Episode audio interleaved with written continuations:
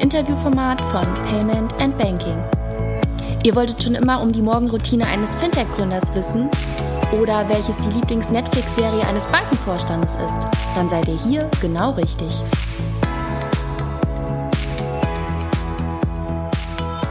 Hallo zu einer neuen Ausgabe von Ask Me Anything.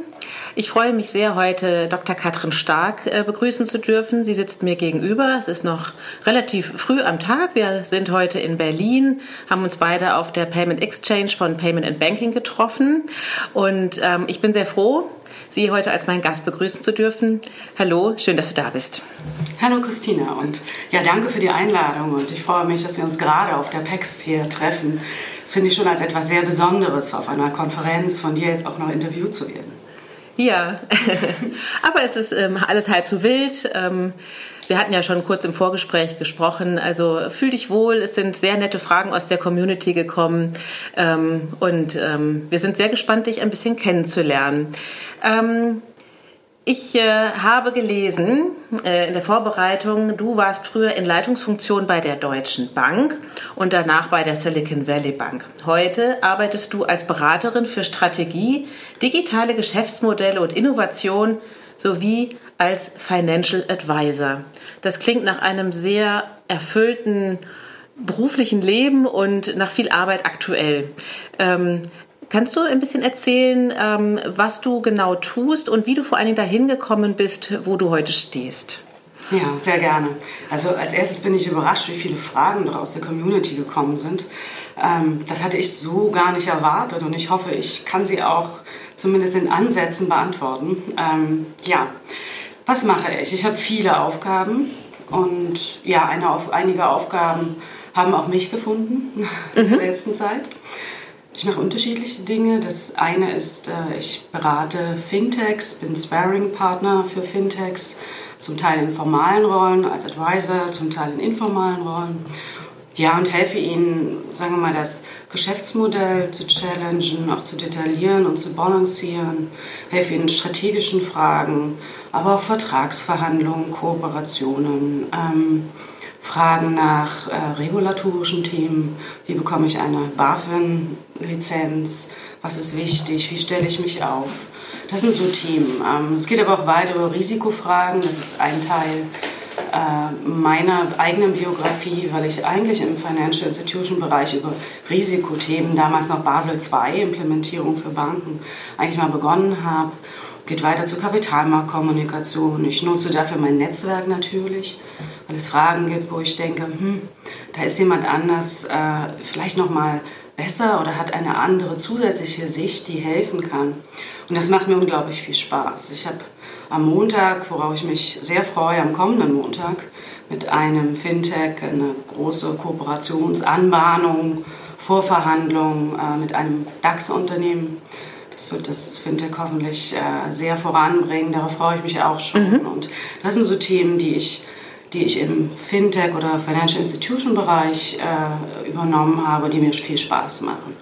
Darüber, wie, ja, wie bist du denn da hingekommen? Also bist du von Hause aus Bankerin? Hast du eine klassische Bankausbildung gemacht? Äh, ja, also kannst du kurz auch was zu deinem ähm, zu deiner Ausbildung sagen? Ja, natürlich.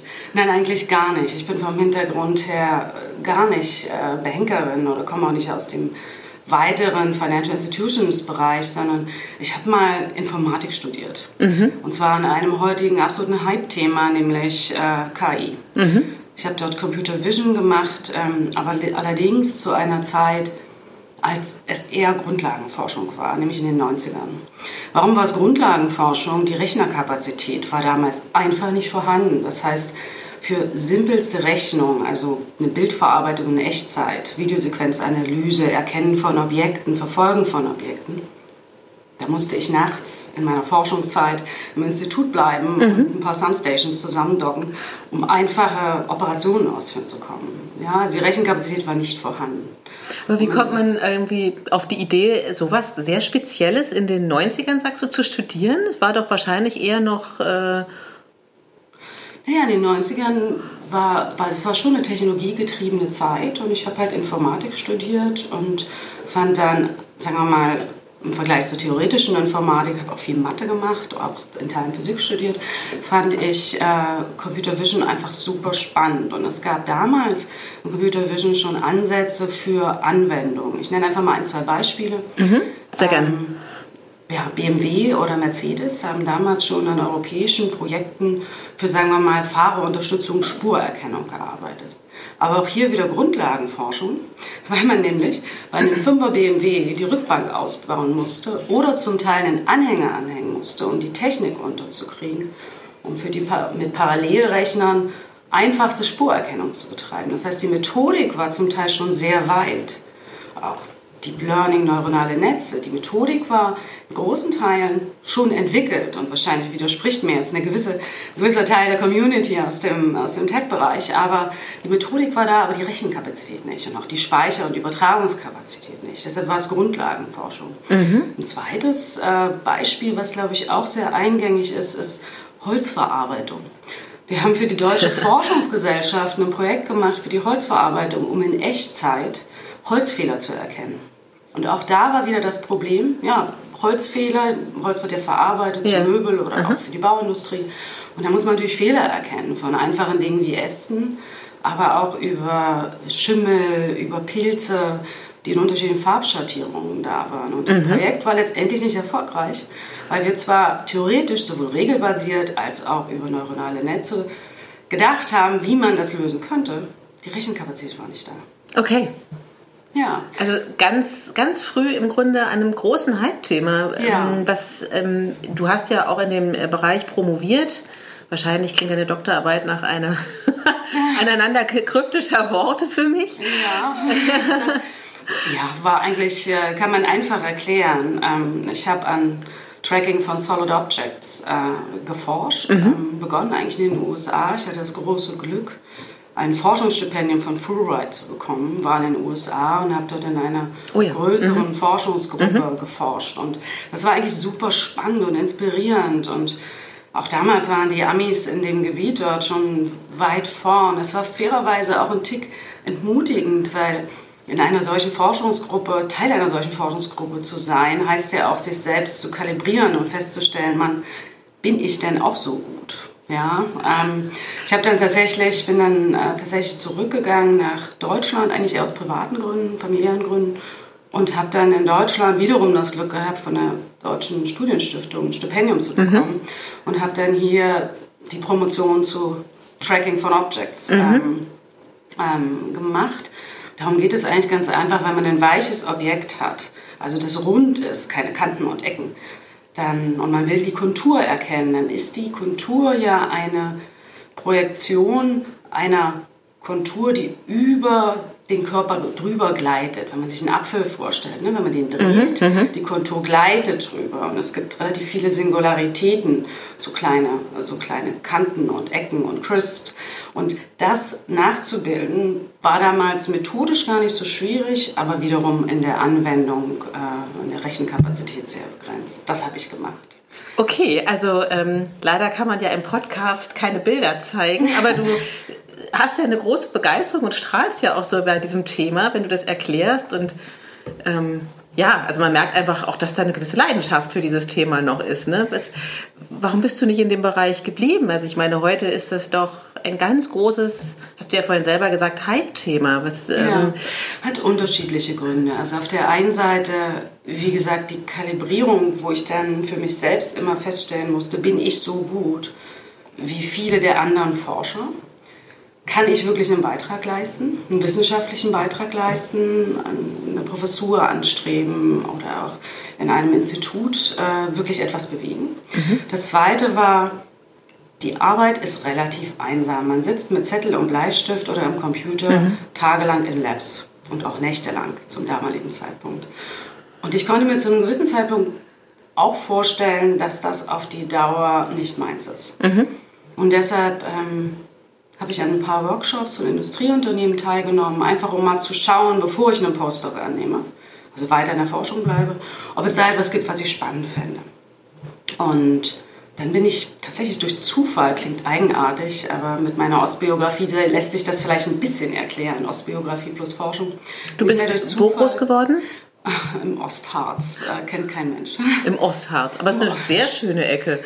Ja, aber man kennt es halt nicht so. Und ähm, ja, und dann habe ich eben durch Zufall McKinsey kennengelernt. Wir haben da Cases bearbeitet in so einem Workshop. Ich fand das spannend und hatte tatsächlich ein paar Wochen später einen Arbeitsvertrag auf dem Tisch. Und da habe ich mir gedacht, naja, Katrin, du kannst jetzt den Postdoc annehmen. In Lausanne oder auch in England hatte ich jeweils ein Angebot, ähm, Schweiz und England. Dann gedacht, ach, man kann jetzt auch mal versuchen. Und wenn ich in ein, zwei Jahren feststelle, Wirtschaft ist nicht meins, kann ich immer noch zurückgehen in die Forschung. Wie hat die Familie reagiert? Die haben damit ja wahrscheinlich überhaupt nicht gerechnet, oder? Die haben damit nicht gerechnet. Auf der anderen Seite kannte kein Mensch McKinsey. Und die haben dann gesagt, wenn du das, mhm. das richtig für dich mhm. ist, also in meinem Umfeld, damals habe ich da nicht mehr im Harz, sondern in Dresden gelebt. Mhm. Mein Umfeld kannte das nicht und sagte, ja, probier es aus. Du bist schon immer neugierig, vielleicht mhm. ist es ja etwas für dich. Und dann habe ich das gemacht. Und tatsächlich bin ich sehr, sehr lange in dem Umfeld geblieben, also neun Jahre. Mhm.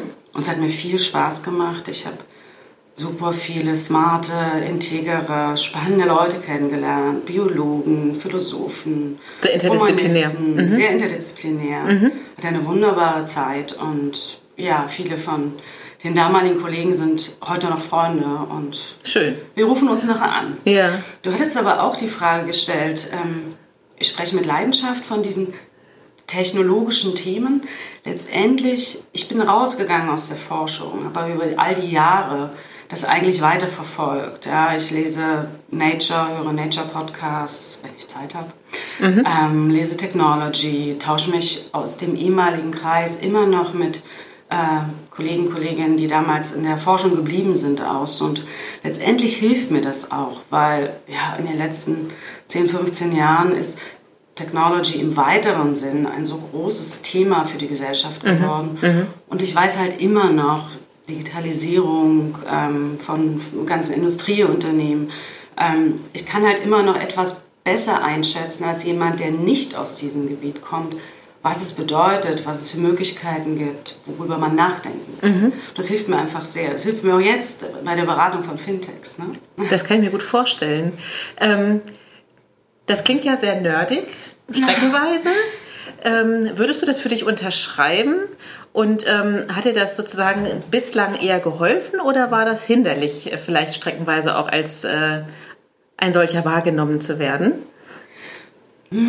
Da ich sowohl bei McKinsey als auch dann später bei, beim Einstieg in, in, in Banken, Commerzbank und dann später Deutsche Bank, Silicon Valley Bank, eher ganz andere Themen auch hatte. Also ein Großteil meiner Zeit, 80, 90 Prozent, mit völlig anderen Themen, Strategiethemen, Geschäftsmodell, Kapitalmarktthemen zu tun hatte.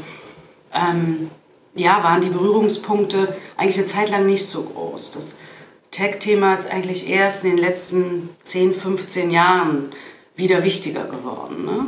Und wahrscheinlich habe ich mich in der ersten Zeit, bei McKinsey, auch in der ersten Zeit dann bei der Commerzbank, ähm, ja, als sagen in meinen Bereichen und in, ähm, dann als Bereichsvorstand, so mit anderen Themen beschäftigt, dass das vielleicht nicht die Rolle gespielt hat. Mhm, okay.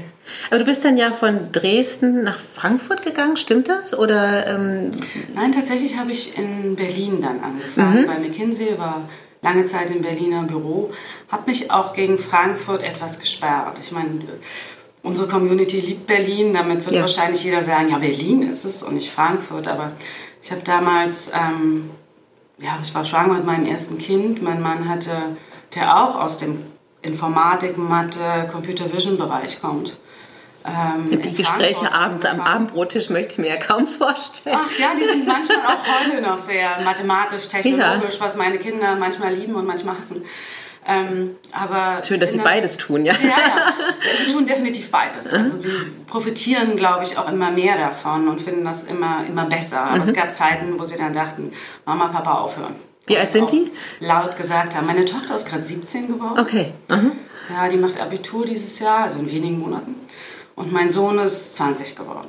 Okay, also können Sie dem auch intellektuell total vor, äh, folgen, streckenweise? Inzwischen ja, ja, und inzwischen machen Sie das auch ganz gerne. Aha. Nicht immer, aber ab und zu. Und ähm, ja, ich habe mich lange gegen Frankfurt gewehrt, bin dann aber, weil mein Mann halt in Frankfurt mhm. war, dann zähneknirschend nach Frankfurt gezogen. Inzwischen mag ich Frankfurt. Ja, es ist ein internationaler Place, sehr relaxed. Ähm, und ja, ist eigentlich so ein Knotenpunkt in Deutschland. Ich mag es inzwischen.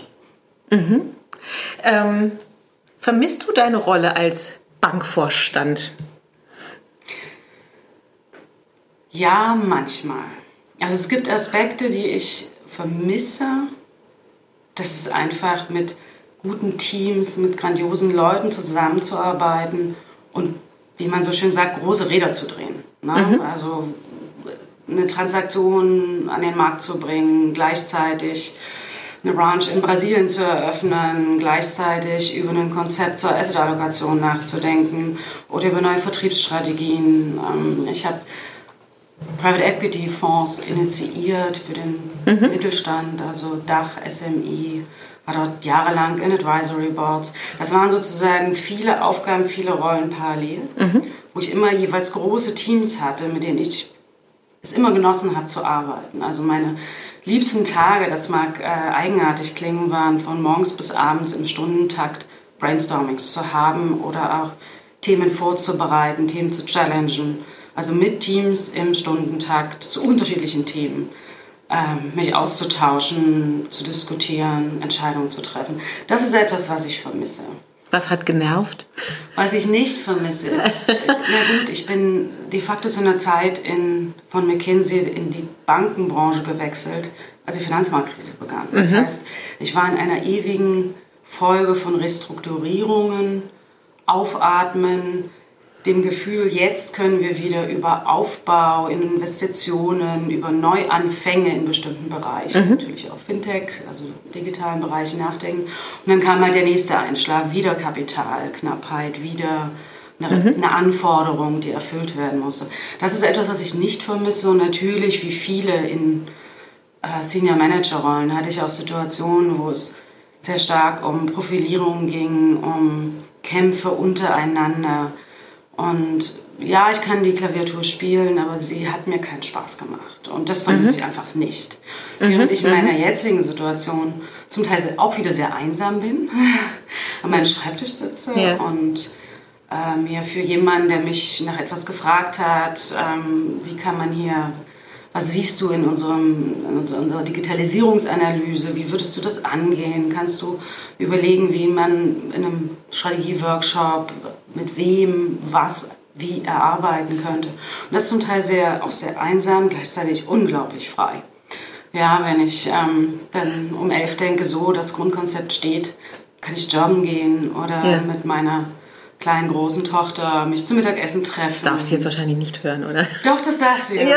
Sie liebt es auch. Also Aha. wir haben, ich habe das große, auch wieder ein, das große Glück, dass meine Kinder eigentlich eine in der Pubertät sehr umgänglich äh, gewesen sind. Du Glückliche. Ja, also mein Sohn ist raus und aus der Pubertät, natürlich mit 20, aber und ist ein super Gesprächspartner und meine Kleine macht sehr viele Dinge gerne wieder mit mir. Also jetzt nicht nur zum sag mal, Mittagessen treffen, mhm. sondern wir teilen auch, auch Hobbys und Leidenschaften. Sie, Ach toll. Das darf sie jetzt vielleicht wirklich nicht hören, aber wir waren zum Beispiel letzten Sommer zusammen auf dem Kilimanjaro. Das ist schon Aha zwei Tage, nein, ja. zwei Personen, äh, die da. Nur ihr beiden? Nur wir beide, nur Mutter und Tochter über mehrere Tage, so ein knapp 6000er Berg besteigen. Mhm. Das ist schon eine besondere Situation. Aber sie liebt es und hat dann gleich gefragt, ähm, und gleich überlegt, was man dann als nächstes angehen könnte. Warum der Kilimanjaro? Der ist in der Gründerszene gerade sehr beliebt. Ja, warum gerade Kilimanjaro? Entstanden ist es eigentlich daraus, dass ich das Jahr davor mit meinem Sohn in Bhutan war. Auch nicht das erste Reiseziel, Auch oder? Auch nicht das erste Reiseziel. Wir waren schon mehrmals in Asien, haben als Familie äh, meine Nepal-Tour gemacht, die wunderbar war. Und Bhutan, da gibt es so einen ganz besonderen Snowman-Trail ähm, der geht niemals auf 6000, weil ab 6000 Meter, da liegen die Götter. Deshalb darf man Ach, in das heiliger. Mhm. niemals mhm. über, also niemals signifikant über 5000, also knapp an die 6000 ran, aber nicht höher gehen. Das war sehr besonders und dann hat meine Tochter gesagt, ich auch. Mhm. Jetzt möchte ich gerne in Kilimanjaro und jetzt plant sie weitere Ziele. Okay. ja. Ja, das ist sehr herausfordernd. Ich habe mal einen Gründer getroffen, der, ähm, der tat das erst so ab und dann wurde ihm so nach und nach klar, was das wohl bedeutet, auf den Kilimanjaro zu steigen und äh, war dann in einer relativ langen Vorbereitungszeit auch. Äh, habt ihr das auch gemacht zu zweit, dass ihr da ja, wir waren. Taunus also, hoch und runter? ja, tatsächlich. Äh, so einfach wie das klingt, aber versuchen knapp 1000 Meter im Taunus zu steigen, also mehrmals hoch und runter. Mhm. Äh, oder anderthalb oder zweimal hoch und runter. Mhm. Ähm, waren aber auch einfach in den Alpen.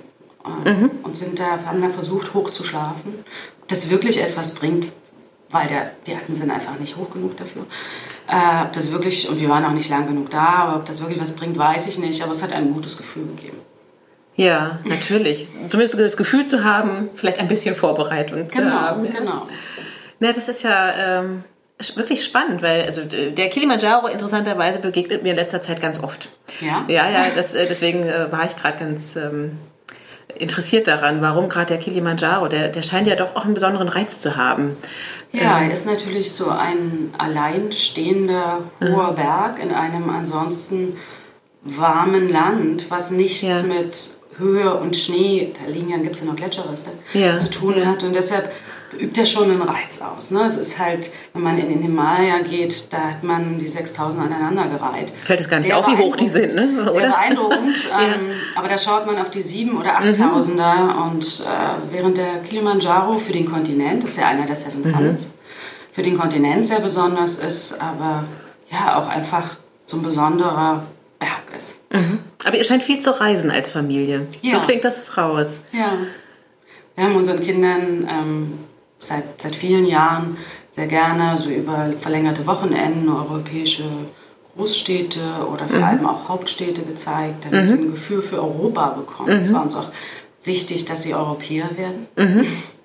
Klingt etwas äh, pathetisch. pathetisch Gar nicht. Ich finde das äh, einen ganz tollen Ansatz. Es geht mir immer auch so, dass ich denke, man muss diesen Kontinent kennenlernen, weil er ganz wunderbar ist. Ja, und auch sehr unterschiedlich. Total. Mhm. Vielleicht nochmal die Referenz zu Amerika. Ich habe die Zeit in Amerika, nicht nur die Forschungszeit, sondern auch die Zeit im Land sehr genossen.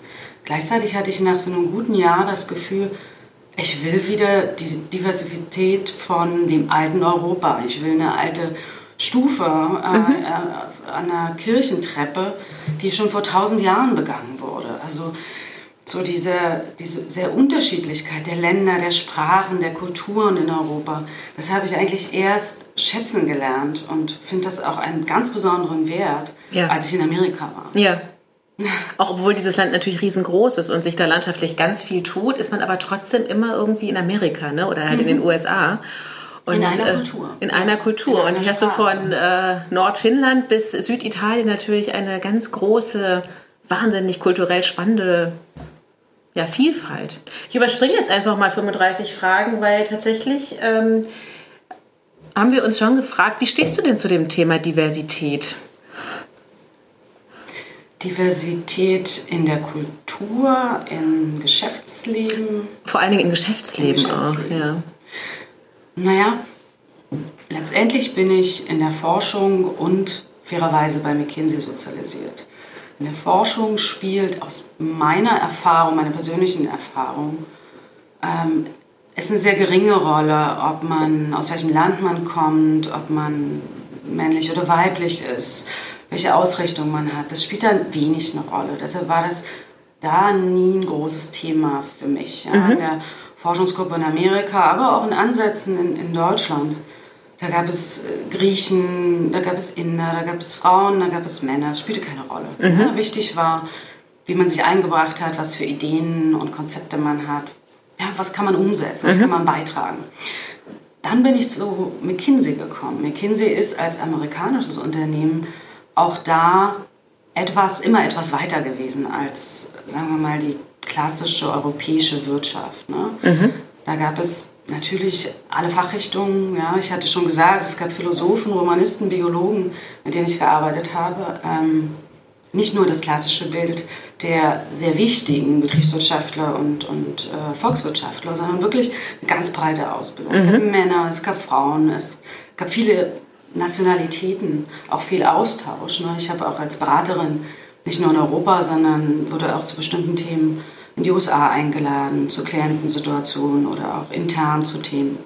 Ähm, da spielte das auch keine Rolle und ich habe es nie als Begrenzung empfunden, dass ich eine Frau war oder aus Deutschland kam. Das, das spielte dort keine Rolle. Und ähm, ich glaube, das Positive, was ja inzwischen überall diskutiert wird, ist, dass man zu besseren Ergebnissen kommt. Mhm. Das dauert vielleicht etwas länger, mhm. ja, weil ein Philosoph einen anderen Denkansatz hat als eine Informatikerin oder Mathematikerin wie ich. Mhm. Aber man kommt am Ende etwas verspätet oder etwas intensiver zu besseren Ergebnissen. Und das hat sich ja, das lässt sich ja inzwischen quantitativ nachweisen, ja. dass Unternehmen, Forschungseinrichtungen, die sehr divers sind, ähm, zu besseren Ergebnissen kommen, äh, profitabler sind, wenn es um Unternehmen geht. Ne? Das gibt es ja, da gibt es ja Studien seit vielen Jahren. Insofern ist das wichtig. Wenn wir mal reflektieren auf die Finanzbranche und fairerweise auch auf die Fintech-Branche, mhm.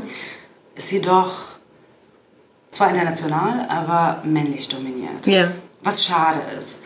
Habe ich Ausgrenzungen oder Nachteile empfunden? Eigentlich ich persönlich eher selten. Die Zahlen sprechen anders. Eine andere Sprache, ne? Ja. Ja, na klar. Also ich meine, das erleben du und ich ähm, und viele Kolleginnen natürlich, die in diesem Umfeld sind, dass man doch immer in der Minderheit ist und fragt sich halt nach wie vor, warum ist das eigentlich so?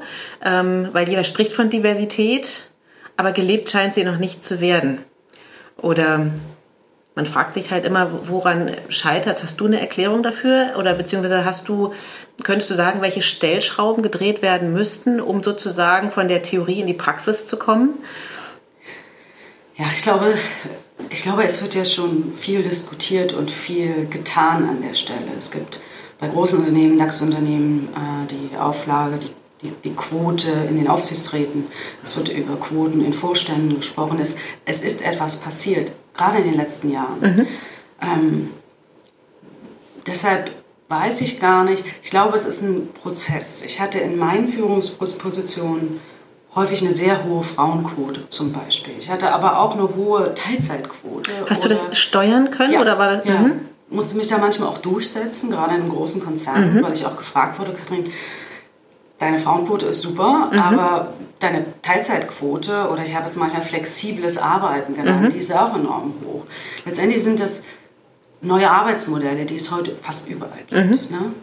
die an manchen Stellen ich auch schon vorwegnehmen konnte und ich das einfach wichtig fand, dass, weil ich immer mal Situationen hatte, wo jemand sagt, Kathrin, ich kann nicht mehr, aus den und den Gründen, ich muss jetzt kürzer treten, nämlich aus meiner Führungsposition. Mhm. Dann habe ich versucht, hatte ich mehrere Situationen, bei Frauen wie bei Männern, wo ich dann versucht habe zu sagen, willst du das wirklich, wenn du in dieser Kultur, in der Finanzbranche einen Schritt zurückgehst, wird es dir schwerfallen, wieder solche Aufgaben zu übernehmen. Mhm, wieder dann haben wir eher mhm. über flexible Modelle, über meine Auszeit gesprochen und es eher darüber versucht zu steuern. Insofern, das ist ein Arbeitsmodell, die gibt es heute überall mhm. ähm, oder fast überall mhm. ähm, und die werden auch zunehmen und ich finde sie super. Ja? Arbeits Arbeiten von zu Hause, flexible Arbeitszeiten und so weiter. Wenn wir jetzt auf die Fintech-Branche mal schauen, ich glaube, ein Grund und wahrscheinlich werde ich jetzt an der einen oder anderen Stelle auch dafür kritisiert, ein Grund mag tatsächlich sein, dass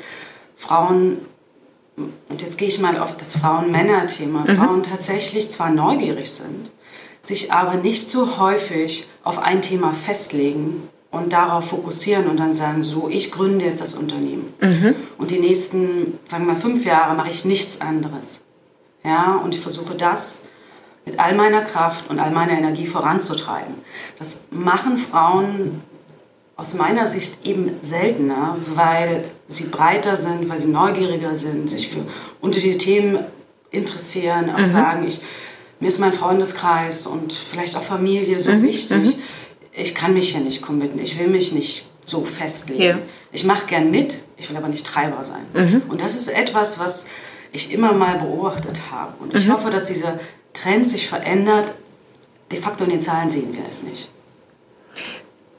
Ich, ich teile deine Meinung total. Ich frage mich halt irgendwie, gibt es Möglichkeiten oder Modelle, um das abzufedern, um sozusagen diesem Unterschied entgegenzukommen, um mehr Frauen sozusagen für Technologie, Gründung, ja, Finanzen zu begeistern. Ja. Also wenn du sagst, dass du ja schon verschiedene Modelle ausprobiert hast, hast du...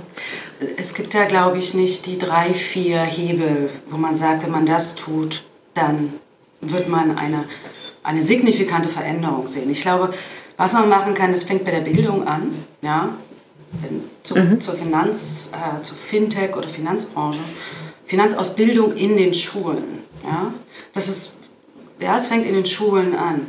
Kinder dazu, Mädchen dazu zu bringen, Dinge zu verstehen und zu sagen, Mensch, ja, das ist ja gar nicht so schwierig. Und mhm. das kann ja spannend sein und kann ja Spaß machen. Das ist, glaube ich, das fängt ganz früh mit der Bildung an. Das geht über natürlich Finanzierungsthemen. Ja. Ich meine, wir haben im letzten Jahr, äh, kam ja gerade raus, Barco Consulting hat die Zahlen veröffentlicht. Mhm. In Deutschland sind drei Milliarden äh, in Fintechs investiert worden mhm. im letzten Jahr. Das ist ein mhm. Plus von 44 Prozent. Mhm. Ähm, gleichzeitig sind europaweit, gab es fast so viele Mega-Rounds, jetzt sind wir im fachlichen Thema, ja. mit 52 äh, wie, in, äh, wie, wie, in Amerika. Mhm. Das heißt, Europa hört da, also holt langsam auf, hört zu, hört, holt auf. Ich glaube, gerade jungen Frauen, die sich für so etwas interessieren, vielleicht so etwas studiert haben, dann auch leichter aufzuzeigen, du bekommst Finanzierung, du kannst davon auch eine Weile leben, ja. Mhm versuche es, finde andere Frauen, aber auch andere Männer. Ich möchte es jetzt nicht auf so ein reine yeah. Frauen, reine Männer-Teams. Finde einfach Teams, mit denen du sowas umsetzen kannst, trau es dich. Weil es ist schon ein Thema, wenn man erstmal als Frau in diese Familienphase kommt, ist es eine große Anstrengung, ähm, für die Kinder da zu sein und gleichzeitig ein ja. Unternehmen zu stemmen. Das schaffen manche, was super ist. Aber davor schrecken viele zurück. Deshalb ist eine gute Phase der Gründung eigentlich vor dieser Familien, Familienphase, also bevor man mhm. Anfang 30 ist, mhm. Mitte 30 mhm. ist. Und dann sicher nochmal danach, wenn die, so mein Alter, wenn die Kinder in einem Alter sind, dass man einfach wieder sehr viele Freiräume hat. Ähm, aber so eine, ja, so eine Hebe wie Bildung, Finanzierung, ähm, und auch da gibt es viel, auch vom Staat, ja, die KfW mit Holzbrink und so weiter, dort weiter Barrieren auszuräumen. Ähm, das wird sicher helfen, was weiter hilft, und das macht ihr mit, eurem, mit eurer Plattform ja intensiv, ist Rollenmodelle schaffen. Mhm. Ja? Mhm. Immer wieder zu zeigen, wer ist alles draußen am Markt, welche Gründerinnen haben es geschafft, wie haben sie es geschafft. Einfach um diese Hemmschwellen abzubauen, Mentorenkonzepte vielleicht mhm. auch zu haben ähm, und gleichzeitig zu unterstützen, zu helfen, sich zu trauen und es zu tun. Ja, das ist ja. vielleicht noch, ähm, noch ein Thema ähm, neben Fintech und, und Beratung. Ist etwas, was ich jetzt als Aufgabe mir, mir auch genommen habe, ist nicht nur mich selbst weiterzubilden, viel zu lesen, auf Konferenzen zu gehen, zu Seminaren zu gehen, ähm, sondern auch viel zurückzugeben, wofür ich früher einfach keine Zeit hatte, mhm. durch mhm. Beruf und, und, und Kinder. Ähm, ich unterstütze die Studienstiftung bei Auswahlseminaren und treffe da auch auf sehr junge Leute, die mhm. mich dann fragen, ja Mensch, wir haben Ideen, aber wie geht das denn? Ja. Und versuche in dem Kontext, aber auch außerhalb, es gibt eine ganze Reihe von, sagen wir mal, jungen Menschen, Studenten, die mich durch unterschiedliche Kanäle ansprechen und sagen, kannst du mir helfen? In welche Richtung soll ich gehen? Welches Praktikum wäre sinnvoll? Kannst du mir, kannst du dein Netzwerk öffnen, dass ich ein solches Praktikum ja, auch ja. bekomme? ähm, und eine Chance kriege. Und über diese Dinge versuche ich, dieses Thema Rollenmodell, Mentoren, mein Netzwerk zu öffnen und einfach so ein, ein, Stück die Welt zu öffnen für den einen oder anderen, in natürlich sehr bescheidenem persönlichen Maße ähm, umzusetzen. Wenn du in die Beratung gehst, Mhm. Ja, also wie muss ich mir das vorstellen? Dich ruft ein Startup an und sagt, äh, wir müssen mal unser Profil schärfen und äh, oder wie machen die das? Und suchst du dann auch äh, ein bisschen oder nicht nur ein bisschen auch danach aus, ähm, wie divers so ein Team ist? Oder wenn du das nicht siehst, ähm, ist das ein Thema, was du ganz stark mit dem Gründerteam auch durchdeklinierst, wie wichtig das ist? Ja, das tue ich. Aber tatsächlich, also zu der ersten Frage, tatsächlich ist es so, dass ich durch mein Netzwerk mhm. angesprochen mhm. werde. Ähm, mhm. ähm, und Fintechs mich fragen, können wir mal ein Gespräch führen oder mhm. würden uns gerne mal unterhalten, würden uns gerne, würden gerne mal unsere Idee mit dir, unser Geschäftsmodell mit dir challengen. Mhm. Und dann kommt es tatsächlich dann irgendwann dazu, dass ich entweder informal ihnen zur Seite stehe oder formal als Advisor. Ähm, ich gehe eigentlich tatsächlich danach ist die Idee spannend, glaube mhm. ich an die Idee, plus wie ist das Team.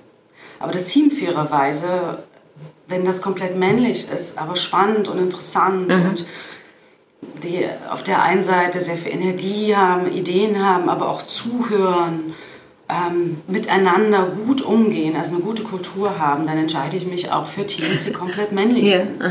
Ähm, ich spreche das dann schon auch an, aber gerade in so einer Gründungsphase ist es eher wichtig, auch aus meiner Sicht, dass so ein Team stabil zusammenbleibt und sich jetzt nicht zerfasert und zersplittert. Mhm. Auch nicht, um diverser zu werden, mhm. sondern wirklich als Team durch die erste Phase der Gründung durchgeht. Mhm. Und damit werde ich das dann nicht zu stark oder platziere ich das nicht zu stark als Thema. Natürlich ist es mal ein Thema beim Abendessen, dass ich sage, ihr wisst, ja, langfristig seid ihr zumindest statistisch erfolgreicher, wenn ihr diverser seid. Mhm. Darüber solltet ihr nachdenken. Im Moment bleibt so stabil, ja. wie ihr seid. Ja. Das ist ja. aus meiner Sicht unabhängig von der Technologie, der Idee, der entscheidende Erfolgsfaktor für Gründungsteams, dass sie stabil in sich bleiben. Mhm. Du hast ja auch für die amerikanische Bank gearbeitet, für die Silicon Valley Bank. Hast du da ähm, ein einen Unterschied zum deutschen Bankenwesen festgestellt, so in Mentalität und Herangehensweise? Nicht wirklich, ähm, nicht wirklich. Also insbesondere amerikanische Unternehmen, jetzt gar nicht mal auf die Finanzbranche äh, ausgerichtet, sind, sagen wir mal, zentraleuropäischen deutschen Unternehmen eigentlich sehr ähnlich. Sie sind häufig sehr klar, das ist unser Ziel, das und das wollen wir machen, was braucht es dafür, um das erfolgreich umsetzen zu können. Das ist eigentlich relativ straight, man könnte fast sagen deutsch. Mhm.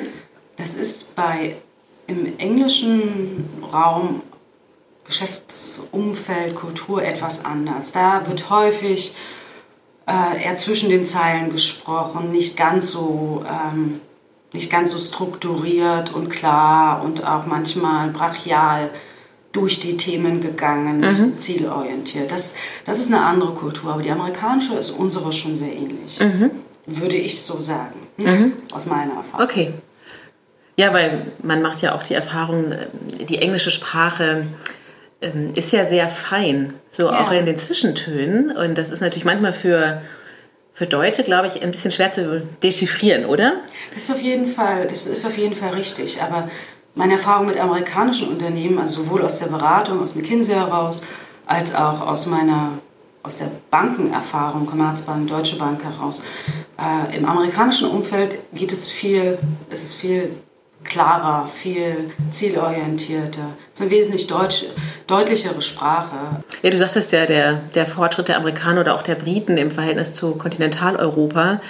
Ähm, wie beurteilst du denn die Fintech-Situation auf Kontinentaleuropa im Verhältnis zu Großbritannien, zu USA? Wo stehen wir da? Wo stehen wir da? Naja, auf der einen Seite ist, glaube ich, äh, die Technologieaffinheit der Gesellschaft ein Spiegel in allen Industrien.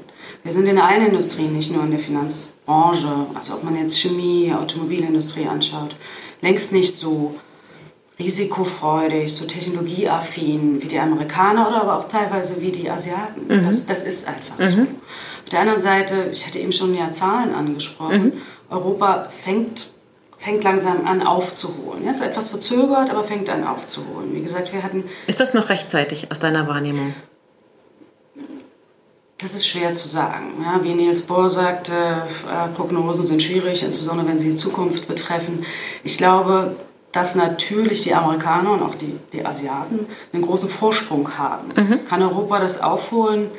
Da müsste viel passieren, glaube mhm. ich. Ähm, aber gerade in den letzten Jahren sehen wir ja sehr viel. Es mhm. gibt große Kooperationen von VW, Daimler-Benz, also im Automobilbereich, um Mobilität voranzubringen mit Big Techs, mit Google, mit Amazon, mit Microsoft. Ähm, es gibt im Fintech-Bereich sehr viel Investments, was ja letztendlich im Umkehrschluss ein Zeichen dafür ist, dass es gute Ideen gibt. Sonst würden diese Investments ja zum großen Teil auch aus Amerika kommen und, und aus England nicht getan werden, wenn mhm. sie das Potenzial nicht sehen würden. Und da geht es ja nicht nur um die Größe des, des europäischen Marktes, sondern tatsächlich um die Ideen.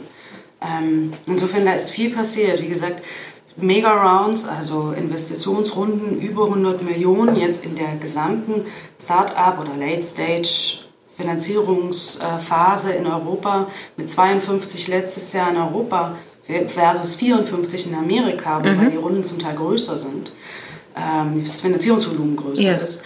Das ja, ist schon vergleichbar. Das heißt, in mhm. gewissem Maße hat Europa aufgeholt, aber natürlich ist es so, wenn wir jetzt wieder mal auf zum Beispiel Payment schauen, was sind die großen, erfolgreichen, dominanten Spieler im Payment? Das mhm. sind schon Amerikaner und mhm. nicht mhm. Europäer. Kann Europa aufholen? Da müsste viel passieren. Das bringt mich zu der Frage, die wir bekommen haben. Warum haben die Banken PayPal, Wirecard, N26, Adyen, Apple Pay und sowas zugelassen? Mhm. Warum haben die Banken das zugelassen? Ich glaube, da gibt es zwei sehr unterschiedliche Richtungen, über die man nachdenken muss. Das eine ist, Banken sind ein Spiegel der Gesellschaft. Ja, Banken sind genauso oder sind genauso verzögert wie alle anderen Industrien, auch im Überlegen, Konzipieren, Umsetzen von Themen. Sind auch kulturell, wie die Gesellschaft auch, nicht so technologieaffin wie eine amerikanische oder, eine, oder in Teilen eine asiatische Gesellschaft. Ne? war gestern erst in der FAZ, zwei Drittel der deutschen Bevölkerung kann, sich, kann es sich nicht vorstellen, kein Bargeld mehr zu haben. Ne? Mhm. Das ist in Asien und Amerika ganz anders. Mhm. Das heißt, es ist ein Spiegel der Gesellschaft und auch der Kultur. Und etwas, was nicht so nachgefragt wird, kann man natürlich entwickeln und in den Markt als, als erster hineinbringen. Aber man kann natürlich auch reagieren, was mhm. nicht so gut ist. Aber das ist das, was passiert ist. Auf der anderen Seite muss man sagen, Europäische Banken haben durch die Finanzmarktkrise, durch auch die Währungskrise in Europa natürlich schwer gelitten. Ne? Es gab hohe Verluste. Ähm, es gab äh, am Markt, in der Finanzmarkt und damit auch in der ökonomischen Krise einfach eine geringere Möglichkeit, profitabel zu arbeiten. Mhm. Dazu kommen strukturelle Themen, mhm.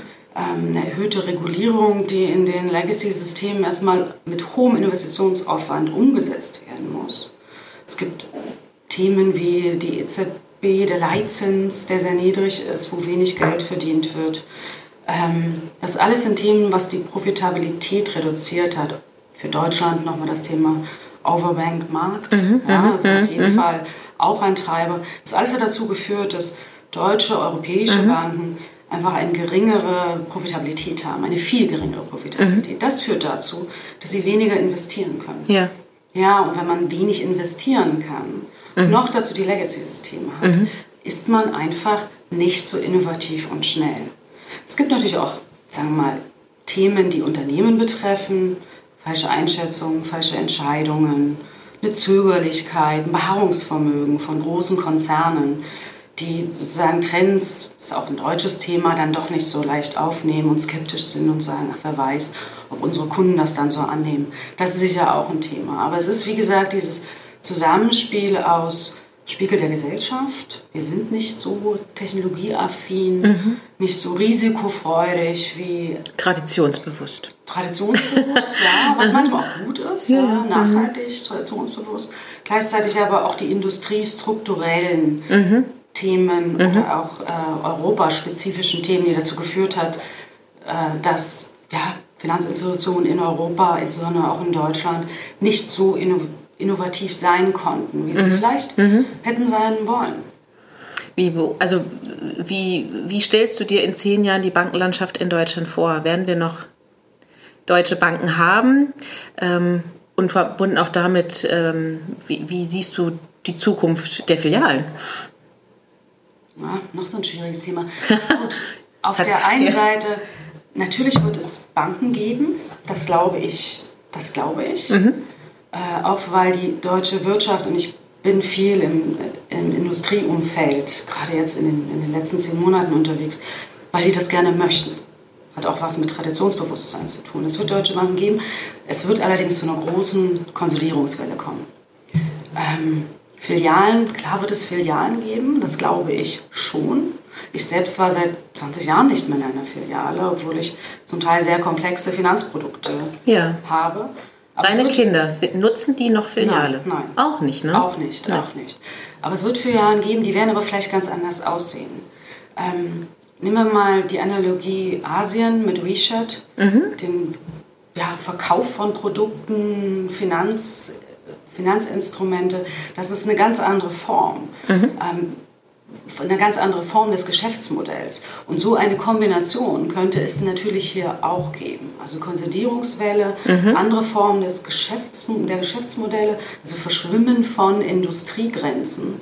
Wenn wir nach Amerika kommen äh, oder gehen, da ist auch heute so, dass das Amazon anfängt, ähm, Standorte zu eröffnen, mhm. ja, wo mhm. Menschen tatsächlich hingehen mhm. können.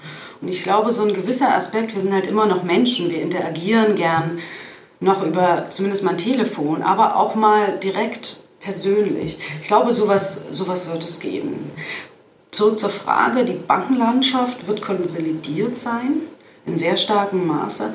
Die wird aber strukturell anders sein. Mhm. Ja, gegeben, dass Industriegrenzen verschwimmen, dass äh, ein, ein, Apple als eigentlich äh, ein Technologieanbieter äh, ins Payment vorgedrungen ist, äh, dass Google mit Goldman Sachs äh, kooperiert, um was auch immer zu entwickeln. Also die Grenzen, die Industriegrenzen werden verschwinden und gleichzeitig werden wir neue Player sehen. Also neben der Konsolidierung wird es einfach sehr starke neue Player geben, mhm. die es heute schon gibt. Ja, nehmen wir N26 und Konto und wie sie alle heißen, mhm. in mhm. unterschiedlichen Bereichen, im Retail wie im B2B. Viele davon werden in Kooperation, gerade im B2B-Bereich, weiter in Kooperationen gehen mit, mit Banken, die schon, die schon existieren. Mhm. Werden sich zusammenschließen, um eine Skalierung zu erreichen, ein größeres äh, Angebot, ein, ein größeres Serviceangebot äh, bieten zu können. Ähm, werden aber auch eigenständig sein. Ne? Also es, die Bankenlandschaft wird es geben, sie wird nur anders aussehen.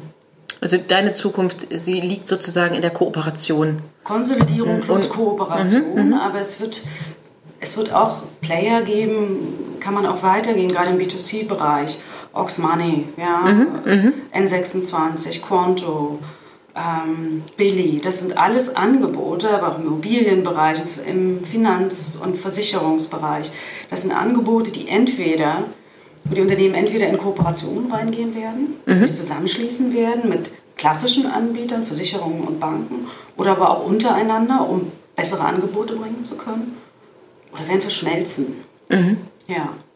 Aber du würdest nicht sagen, so verstehe ich dich gerade, die Banken sollen das selber in die Hand nehmen. Der Zug ist abgefahren. Der ist nicht abgefahren. Wir haben in den letzten, gerade in den letzten Jahren ja viele Ansätze gesehen von Kooperationen, von White Label, äh, von White Label Angeboten, aber auch offenen Kommunikationen. Kooperationen. Da gibt es ja einige, eine DKIB, eine Deutsche mhm, im Moment sehr mhm, viel. Mhm. Ähm, auch im Sparkassen- und Raiffeisenverbund passiert, da passiert überall was. Mhm. Der Zug ist nicht abgefahren, nein, auf gar keinen Fall. Okay. Man kann das alles machen. Der Zug ist lediglich abgefahren für Unternehmen, die schon so dominant, die schon so einen Markt, so einen so hohen Marktanteil haben, technologisch so weit vorne mhm. sind und so groß sind. Und ja, dann hinterher zu rennen. Das, die sagen, mhm. ich habe es nicht mehr nötig. Ne? Ja, ja, Revolut, eine N26, ja. äh, Nox Money, die einfach sagen, nein, Zeiten sind vorbei. Mhm. Ich, die, das kann immer noch mal zu, sagen wir mal, zu Zusammenschlüssen eher im Sinne von, von M&A kommen. Aber mhm. es ist aus meiner Sicht eher unwahrscheinlich, weil die existierenden Banken, im Sparkassen, genossenschaftlichen oder auch Privatsektor, haben immer noch ihre Legacy IT. Und eine Bank mhm. ist nichts anderes als ein IT-System mit ein paar Menschen drumherum. Ne?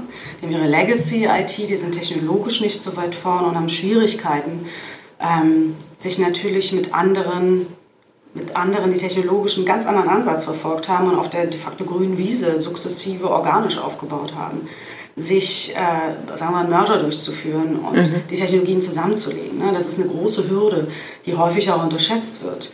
Ich äh, habe da noch aus meiner eigenen Erfahrung da ein Beispiel.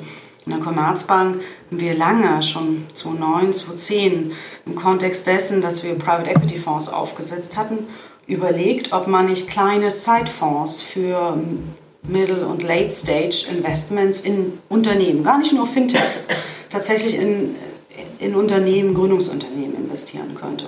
Daraus entstanden ist dann tatsächlich 2012, 2013, da war ich selbst dann nicht mehr beteiligt, also ein Team von mir hat das super erfolgreich umgesetzt. Sie haben den Main-Inkubator gegründet. Mhm, mhm, Kennst du ja. Ja, na ne? klar. Mhm. Und die haben ab 2012, 2013 sehr erfolgreich aus meiner Sicht ja. investiert. Im mhm. Portfolio gibt es natürlich ja, ja. auch mal Ausfälle, aber sehr erfolgreich Ganz investiert. Normal, ne? Mhm, und haben da natürlich auch Wissen und Expertise in die Bank gebracht. Aber die Bank, und jetzt wiederhole ich mich ein drittes Mal, Spiegel der Gesellschaft, war an manchen Stellen zögerlich, tatsächlich diese Angebote, diese Fintech-Angebote, diese Ideen zu übernehmen und zu integrieren. Das hat was mit Zögerlichkeit und Beharrungsvermögen zu tun, im Sinne von unsere Kunden, ob das nun die Unternehmen sind, Unternehmerbank oder aber auch unsere Privatkunden, brauchen das nicht, aber auch wiederum mit Investitionsbeschränkungen, weil einfach zu wenig Geld da war, mhm. um Legacy IT und neue Angebote zusammenzubringen. Also sie waren mit diesem Beispiel gesehen sehr weit vorn mhm. im mhm tatsächlich ja, Erkennen natürlich. des Trends, mhm. Aufsetzen eines solchen Inkubators, mhm. aber dann noch wieder nicht so erfolgreich, weil ihnen zum Teil auch die Hände gebunden waren, ja, ja. im Nutzen dieser Angebote, mhm. im Kooperieren, im White Label einbringen. Ja. Juckt es dich da nicht, zurück zur Bank zu gehen?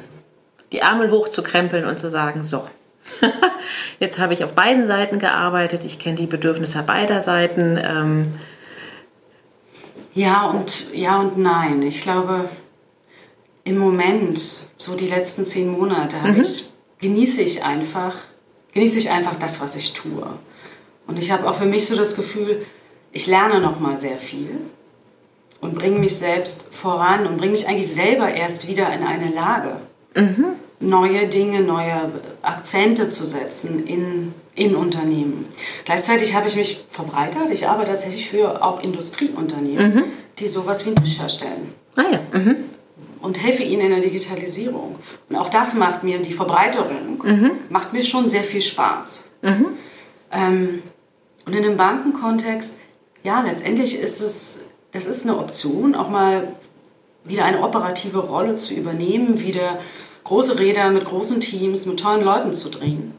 Weil langweilig scheint es da ja nicht zu werden im Moment. Ja, langweilig wird es nicht. Aber ähm, so eine Option müssen sich natürlich auch bieten. Und das hat was mit Rolle, aber vor allem auch mit Freiheitsgraden, Investitionsmöglichkeiten, mhm, mhm, mit, mit Impact zu tun. Ja, weil in eine Rolle, in Anführungszeichen, zurückzugehen, wo ich wieder, wo ich wenig bewegen kann, wo mir die Hände, aus welchen Gründen auch immer, fehlendes Investitionsvolumen, Beharrungsvermögen, mhm, mhm wiederum gebunden sind, das ist dann wenig sinnvoll. Würdest du deinen Kindern also eher raten, wahrscheinlich wissen die ja schon, in welche Richtung es geht, aber angenommen, sie wären noch ein bisschen jünger, würdest du ihnen raten, entweder zur Bank oder in die Industrie zu gehen?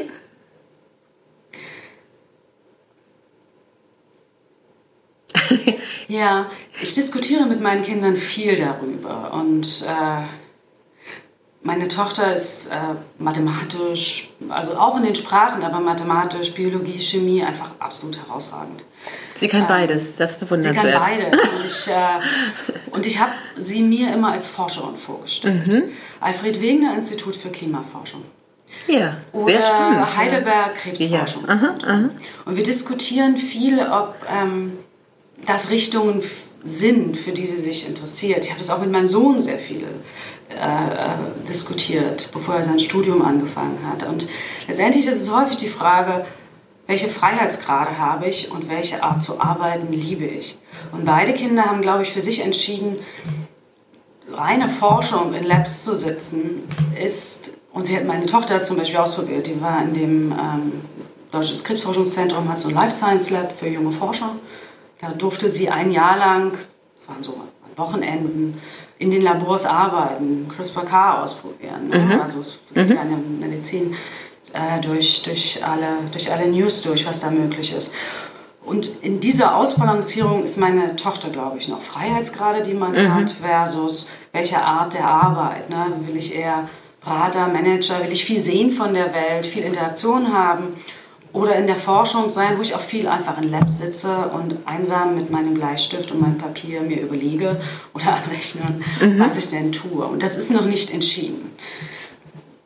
Was ich glaube ist, und das ist vielleicht meine eigene Erfahrung wieder, was Jugendliche heute lernen oder was junge Menschen heute studieren, wird relativ wenig damit zu tun haben, bei den meisten, was sie später mhm. tun. Ich meine, ich habe Informatik studiert ähm, und bin dann über die Beratung, wo ich auch Healthcare, Private Equity, Startup und unterschiedliche Industrien gemacht habe, äh, in die Finanzbranche gekommen. Und jetzt bin ich in gewisser Weise wieder ein Stück weggerückt mhm. und mhm. arbeite wieder für, für Industrien in einem Designumfeld, Innovationsumfeld. Also wiederum etwas anderes. Und ich glaube, dass so schnell wie unsere Gesellschaft sich entwickelt, Technologien sich entwickeln werden, wenn wir an Quantencomputer denken, an Blockchain, AI, es werden Möglichkeiten in Industrien entstehen, die wir heute nicht sehen. Und deshalb wird es nicht so entscheidend sein, was man tut, also was man studiert, in welche Richtung man geht, sondern mehr, was man dann später daraus macht und welche, wie offen man ist für Optionen. Ja. Natürlich kann man, wenn man BWL studiert, danach nicht mehr Arzt werden, ja, ohne Studium. Mhm. Aber, ähm, und da gibt es natürlich Berufe, in die man danach nicht mehr so einfach äh, reingehen kann. Aber ein Großteil der Berufe stehen einfach offen. Ja. Und ähm, das Spannende ist ja oftmals, dass der rote Faden sich in der Rückschau erst ergibt. Ne? Also gerade wenn man offen ist und ähm, neugierig und vieles ausprobiert, ja, beschreitet man Wege, die erstmal unerwartet sind und in der Rückschau macht es aber irgendwie Sinn. Geht dir ja, das nicht auch so?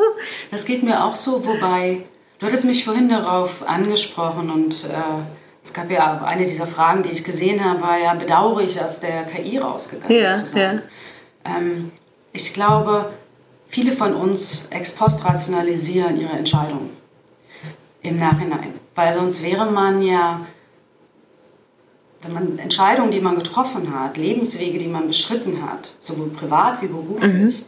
Würde man die im Nachhinein bedauern oder anzweifeln, wäre man dann permanent unglücklich.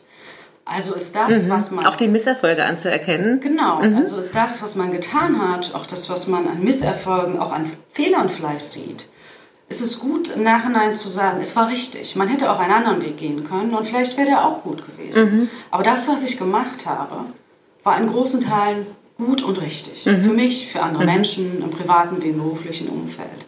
Also viele von uns, und es ist äh, menschlich und sehr, sehr gut, ex post rationalisieren ihre Entscheidung. Das ist gut. Aber dazu muss man erstmal ein gewisses Alter erreicht haben, sozusagen, um auch diese Weitsicht zu haben. Ne? Das ist ja wie gerade bei jungen Leuten, die sind ja noch sehr, ach, wie soll ich sagen, oftmals auch impulsgetrieben so, ne? Und ähm, da ist dann noch überhaupt keine, wie soll ich sagen, also dieses Erkennen, dass auch eine falsche Entscheidung letztendlich eine gute sein könnte. Ja. Ja, ja, das ist richtig. Wir klingen, wie, wir klingen wie so zwei alte Frauen. Irgendwie. Ja. Sind wir überhaupt nicht. ja, aber es ist natürlich, ja, aber es ist natürlich auch eine, sagen wir mal, Erziehungsfrage. Eine Erziehungsfrage in der Familie, in der Gesellschaft, in der Schule. Und da gibt es viel Unsicherheit, aber man kann auch viel Sicherheit geben. Mhm. Ähm, auch in, wie gesagt, Mentoring-Konzepten, wo man sagt, Mensch, mach das, wofür du wo du Interesse hast, wo du Leidenschaft verspürst. Mhm. Ähm, denk nicht so viel darüber nach, ob du damit später erfolgreich ja. sein kannst, ob du damit ausreichend Geld verdienen kannst, um deine Brötchen zu bezahlen. Mhm. Mach das, was du mit Leidenschaft machst und es werden sich Optionen eröffnen. Ja. Man muss vor allem, glaube ich, mhm. offen bleiben. Das ist so mhm. eine Phrase, aber die ist tatsächlich, die ist so, tatsächlich ja. wahr. Und mhm. deshalb als meine Kinder und bei meinem Sohn war das tatsächlich eine Situation, der sagt dann, Mama, sag mir, was ich machen soll. Soll ich A oder B studieren? Mhm. Und meine ewige Replik war, ich kann dir das nicht ja. sagen. Mhm. Wir können nur Vor- und Nachteile mhm. Ähm, mhm. diskutieren. Ich kann dich mit anderen, was ich auch gemacht habe, zusammenbringen. Hör dir deren Sichten an und versuch herauszufinden für dich aufgrund deiner Erfahrung, woran du wirklich Interesse hast, was dich begeistern könnte. Mhm. Und am Ende ist es nicht, dass die eine Entscheidung richtig und die andere falsch ist. Die werden egal wie deine, deine Entscheidung ausfällt, die werden immer richtig sein. Weil es ist die Frage, was du daraus machst. Was war denn deine größte und bedeutendste Entscheidung, die du in deinem Leben fällen musstest? Hm. Das ist ja nicht die Frage, ist es, was ist die bedeutendste Entscheidung, sondern was, es ist vielleicht eher die Frage, welche Entscheidung, mit welcher Entscheidung hat man sich am meisten gequält? Ja? wo war man am unsichersten? Mhm. Sollte man es tun und sollte man mhm. es nicht tun? Und es ist tatsächlich eine Entscheidung gewesen, mit der ich mich, wo ich lange gezweifelt habe, wo ich auch jung war, wo ich lange überlegt habe, ist das richtig, was ich tue? Und zwar war das tatsächlich kurz nach der Wende. Ich hatte angefangen, Informatik zu studieren, äh, obwohl ich ursprünglich Architektur studieren wollte. Mhm. Das war ja, ein Hobby und eine Leidenschaft von, mhm. von, mir. Und ich wollte Architektur studieren. Das ging damals nicht, weil es eine Studienlenkung gab und weil äh, es eher die Auffassung in meinem damaligen Gymnasium gab, du musst Mathematik studieren. Mhm. Ja, da mhm. kannst du, oder Physik, da kannst du der Gesellschaft wirklich, kannst du wirklich einen Beitrag bringen. Dann habe ich halt ähm, Architektur nicht bekommen, habe Informatik studiert. Das hat mir Spaß gemacht, also gerade das Studium, algorithmisch, analytisch, strukturiert denken, mir Themen suchen und die dann umzusetzen. Das fand ich super spannend. Aber plötzlich hatte ich die Möglichkeit, auch Architektur zu studieren. Ah, mhm. Und ich hatte mich dann gefragt, nach dem, ja, nach dem Vordiplom, heute Bachelor, wechsle ich nochmal. Mhm. Und habe mich dann dagegen entschieden nach sehr langem Überlegen. Und der Grund war relativ einfach. Ich hatte in Anführungszeichen das Land, in dem ich aufgewachsen bin, verloren. Alles war, ja, das gab es nicht mehr. Ja. Mhm. ja, es gab etwas Neues, das fand ich klasse, aber ich hatte erlebt, wie man etwas verliert, mhm. was einem auch ja, nah ist. Mhm. Ne?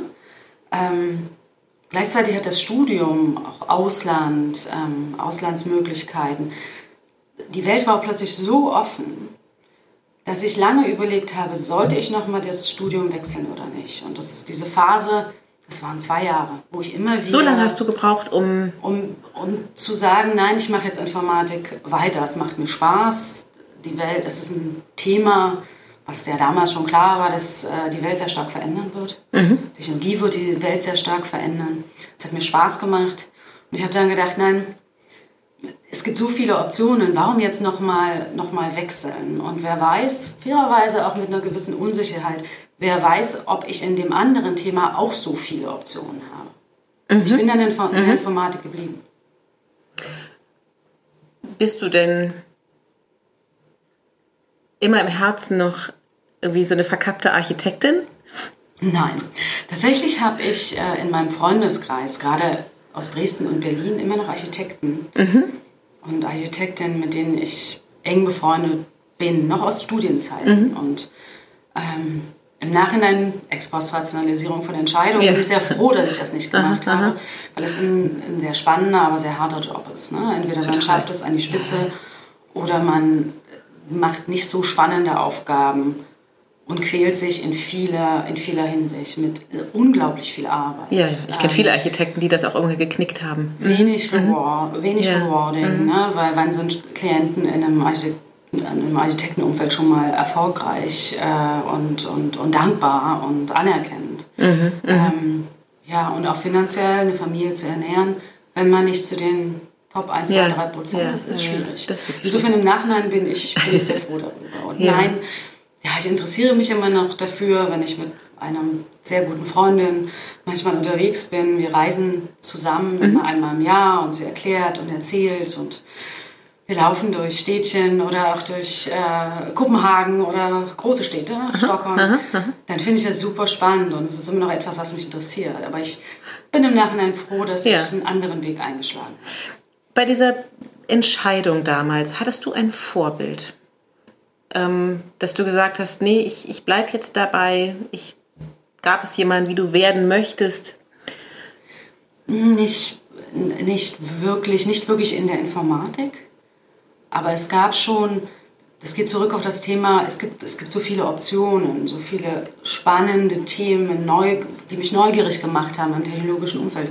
Es gab äh, einen Professor, den ich nie kennengelernt habe, ein Physiker, äh, Richard Feynman aus Amerika. Das sind Bücher. Ich habe mal angefangen, seine Lectures, ich bin nie durchgekommen durch seine Lectures, habe angefangen, seine Lectures, Physik-Lectures zu lesen äh, und Aufgaben zu lösen, habe über ihn selber gelesen.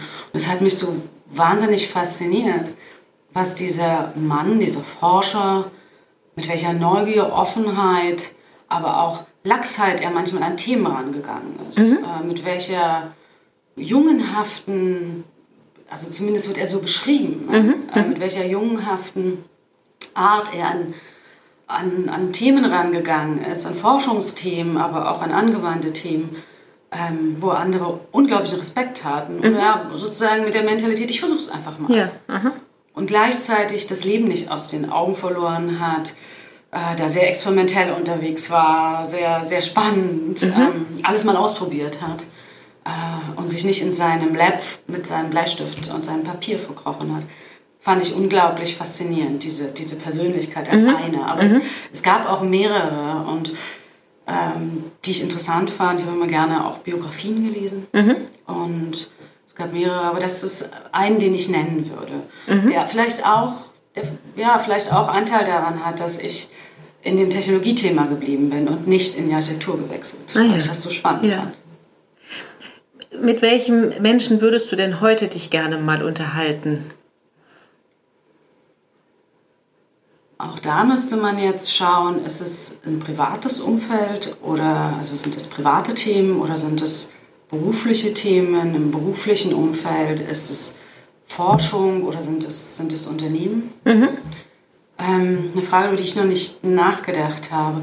Ich glaube, im privaten Umfeld, ja, vielleicht äh, mit einem asiatischen ähm, ja, mit einem asiatischen Mönch. Ich habe in Nepal oder Bhutan, da darf man ja durchaus äh, in, die religiösen, mhm. in die, äh, an die religiösen Orte gehen und sieht sie. Und wie viele, frage ich mich dann natürlich, wie können sie mit einem zwar sehr geistig erfüllten, aber doch so in der Körperlichkeit, in der Weltlichkeit, so reduzierten Leben umgehen? Was genau bewegt diese Menschen? Worüber denken die nach? Mhm. Wenn ich ihnen erzähle, wer ich bin, was, was ich mache, was, was mich zu dem gemacht hat, was ich heute bin, mhm. wie würden Sie das sehen? Und mhm. warum würden Sie dann sagen, nein, Ihre Entscheidung war richtig, das zu tun, was Sie tun? Mhm. Das ist vielleicht was in einem privaten, in einem privaten ja, Kontext. Ja, ja. Es gibt einige Schriftsteller, die ich gern kennenlernen würde. Ähm, gibt es einen Lieblingsschriftsteller?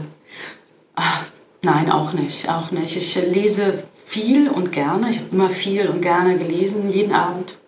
Ich kann eigentlich ohne Lesen nicht, nicht, nicht einschlafen. Aber du liest auch noch richtig haptisch. Du hörst nicht ja. Hörbuch oder so. Das mache ich auch, mhm. wenn ich im Auto unterwegs mhm. bin. Aber ich lese sehr viel. Mhm. Ähm, und eher Fachliteratur oder ähm, Belletristik? Beides. Ich lese meistens mehrere Bücher parallel. Das kommt darauf an, wie müde ich bin. Mhm. ähm, Bei sehr müde ein Krimi. ähm, ich lese im Moment von Peter Hertling äh, mhm. Tage mit Echo. Mhm was letztendlich im übertragenen Sinn darauf hinausgeht, was hat wirklich, was hat Lebenszeit für, für, Aus, für Schönheit, für Auswirkungen? Wann habe ich wirklich Tage, wo ich ein Echo spüre und merke, dass ich lebe? Ich lese gleichzeitig, ähm, angefangen, ein Buch über Astrophysik zu lesen, kann ich sehr empfehlen. No Idea heißt es. Mhm. Was wir alles nicht wissen, unglaublich spannend. Ach, das muss ja Kilometer dick sein, oder? Was wir alles nicht wissen. Äh, es ist tatsächlich sehr dick und es ist äh, sehr spannend. Mhm. Ähm, also ich lese immer mehrere Bücher parallel. Tatsächlich einen Lieblingsschriftsteller oder Schriftstellerin habe ich nicht. Es, mhm. gibt, es gibt sehr, sehr viele. Ich lese gerne europäisch. Mhm. Ähm, mehr als ich tatsächlich, wie ich festgestellt habe, amerikanische oder asiatische Literatur mhm. zu lesen. Ja, wirklich. Das ist eine andere Art, Geschichten dazu erzählen. Ja, ne? und mhm. ich kann natürlich europäische Literatur mit Geschichte, ja. für die ich mich auch interessiere, ja. eher in Einklang das, äh, bringen. Es, da gibt es eine Resonanz, ja, weil es mhm. etwas ist, was ich zumindest in Teilen kenne. Ein sehr interessantes Geschichtsbuch gerade gelesen, Die Verwandlung der Welt. Tatsächlich von einem Historiker, geht ins 19. Jahrhundert. Und was mich wirklich geflasht hat, einfach weil es mir bewusst geworden ist, welche riesigen Menschen in der damaligen Zeit mhm. eigentlich eingegangen sind. Ja. Ne? Wir sprechen jetzt immer davon, wir, ja, die Gründer von Unternehmen, von Start-ups, sie gehen große Risiken ein und wenn man überlegt, was diese Menschen ja. persönlich, gesundheitlich, mhm.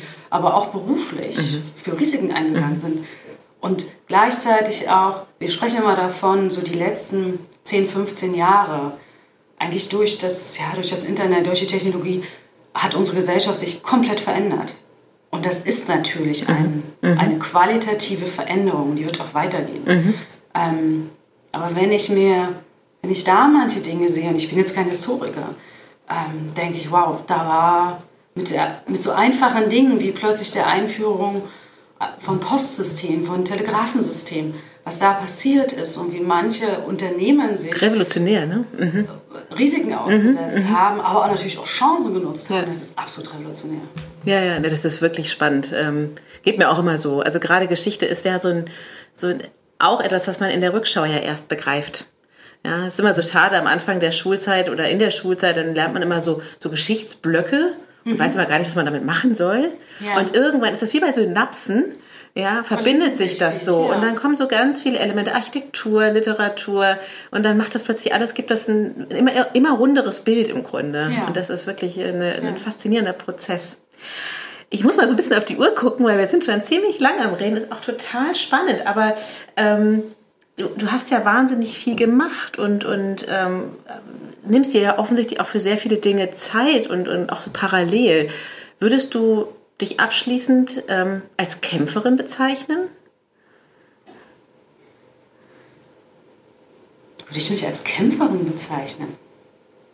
Ich, nein, ich glaube nicht. Ich würde mich als neugierig und durchaus risikoaffin und angstfrei, hat mich mal jemand genannt. Mhm. Ich habe weder in privaten noch in beruflichen Situationen im Allgemeinen Angst.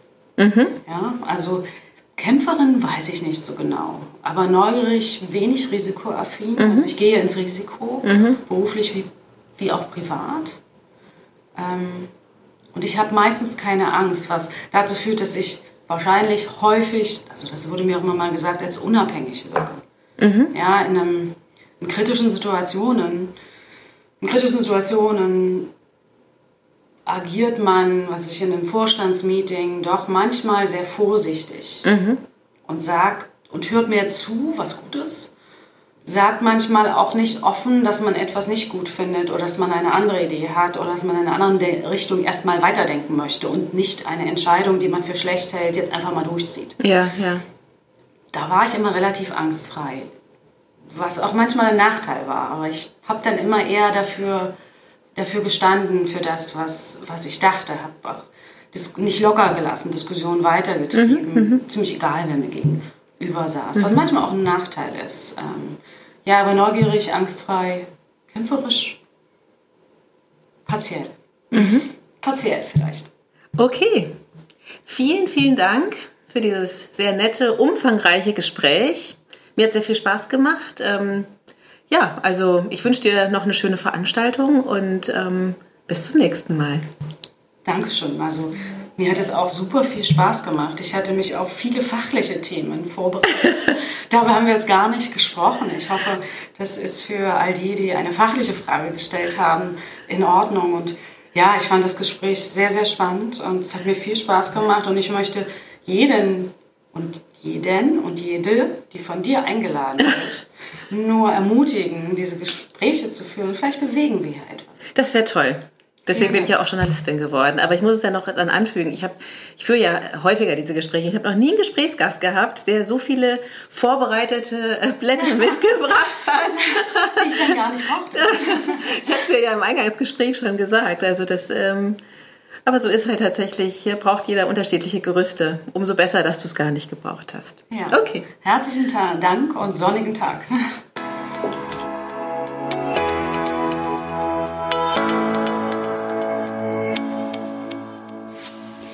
Euch hat das Format gefallen? Wir freuen uns über jeden lieben Kommentar oder im besten Falle sogar über 5 Sterne. Ihr habt noch Ideen oder Vorschläge für interessante Persönlichkeiten als Interviewpartner? Dann schreibt uns eine E-Mail an nicole at paymentandbanking.com.